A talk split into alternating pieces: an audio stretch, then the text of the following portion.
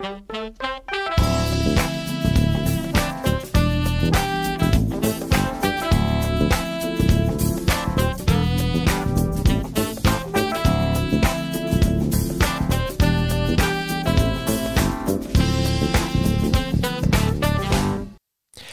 ich bin Matthias. Willkommen bei Wissen mit W, Grundschulcafé to go. Ich rede heute über mein Wunschthema ist Plakate gestalten und vorstellen im Sachunterricht. Dieses Thema habe ich übernommen von meiner Vorgängerin, als ich im ersten Grundschuljahr als Lehrer gearbeitet habe und habe das versucht auch weiterzuentwickeln und ich werde die Grundlagen, die wir alle auch kennen, versuchen einmal zu bündeln und vielleicht noch ein paar Neuerungen und vielleicht ein paar einige äh, Innovationen nochmal zusätzlich dazu beizutragen. In unserer Klasse, die Ameisenklasse, ist ein Plakat von einem Mädchen namens Nadja.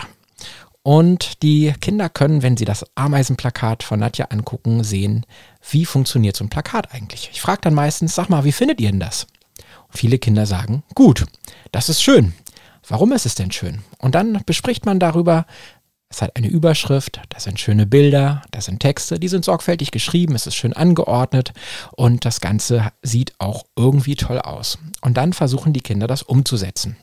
Für mich ist dabei hilfreich, so eine Art Baukastenidee oder eine Modulidee mit den Kindern einzuüben. Das kennt man so von Bauklötzen oder von Lego, dass die Kinder aus verschiedenen Sachen was zusammenbauen können. Und so gebe ich den Kindern kleine Papiere in verschiedenen Farben, die Lineatur des entsprechenden Jahrgangs und dann bauen die mit diesen Modulen ihre Texte, ihre Überschriften, ihre Bilder und ihre Plakate zusammen.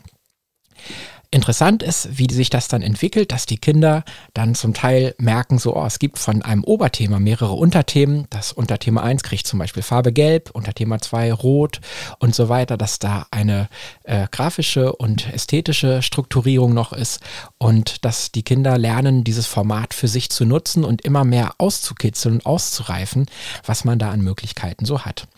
Schön ist auch, dass man die Strukturen der Vernetzung von Themen und Gestaltung und von Layout eben mit diesem Thema Plakat auch bündeln kann. Ja, und wenn man dann so in einer ersten Klasse startet, ist es total faszinierend zu erleben, dass die Kinder wirklich ganz am Anfang auch manchmal anfangen mit ganz dilettantischen äh, Erstversuchen. Schreiben ist krickelig, das Schere schneiden ist auch sehr, sehr eckig und unrund und so weiter.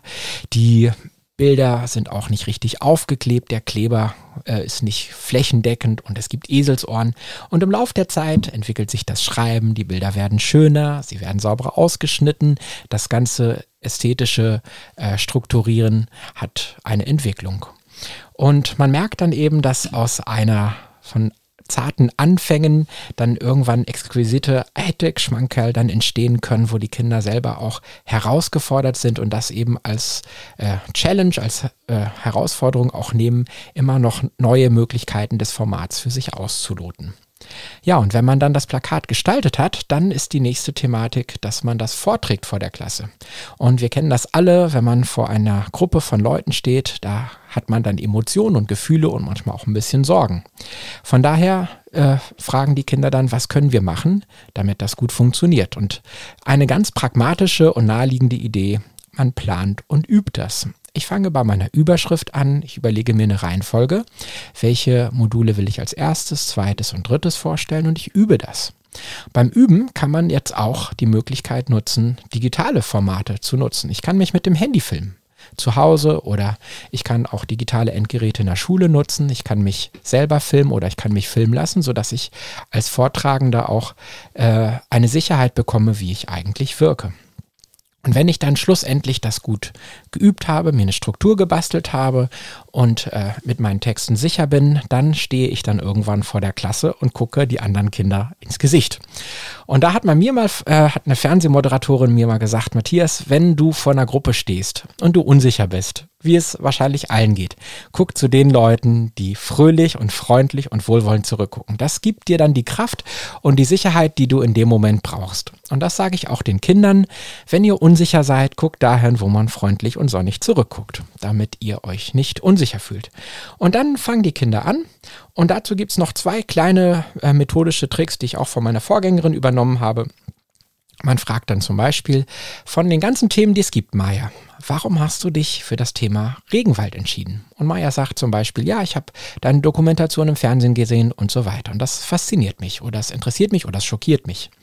Und dann sage ich Maya, vielen Dank, dann stell mal bitte dein Plakat vor. Und alleine diese Aussage gibt dem Ganzen so ein bisschen so einen Rahmen, eine Bühne und dann stellen die Kinder ihr Plakat vor.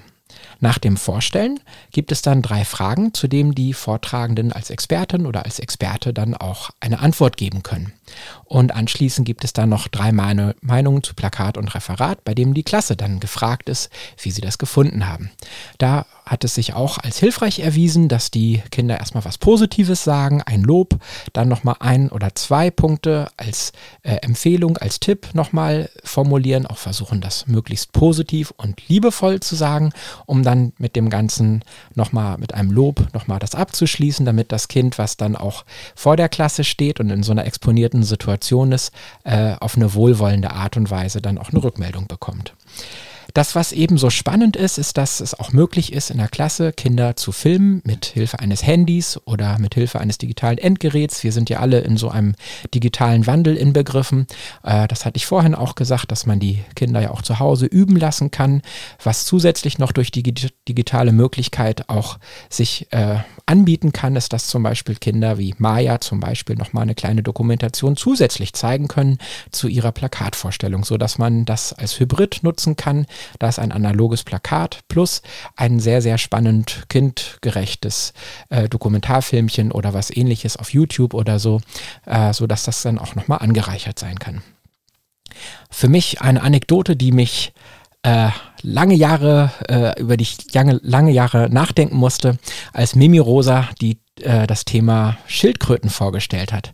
Und ich hatte versucht im Vorfeld auch zu sagen, ey liebe Kinder, versucht begeistert zu sein von eurem Thema. Und Mimi Rosa hat das wirklich von Herzen so mitgenommen, hat über die Schildkröten referiert, als wenn das ihr aller, aller Lieblingsthema wäre. Und ein paar Tage später gab es dann sogar Rückmeldungen von Eltern, die gesagt haben, Herr Stigmeier, unsere Kinder wollen so viele Schildkröten haben. Was ist da eigentlich im Unterricht passiert? Da habe ich gesagt, ja, Mimi Rosa hat ein Plakat vorgestellt zum Thema Schildkröten. Und dann haben die Eltern dann da zurückrudern müssen, um nicht so eine große Sammelbestellung dann beim, Tier, äh, beim Zoo dann, äh, bei einer Tierhandlung dann äh, zu geben. Und da habe ich gemerkt, dass eben da Begeisterung eben auch über dieses Plakatthema dann bei der Klasse gelandet ist.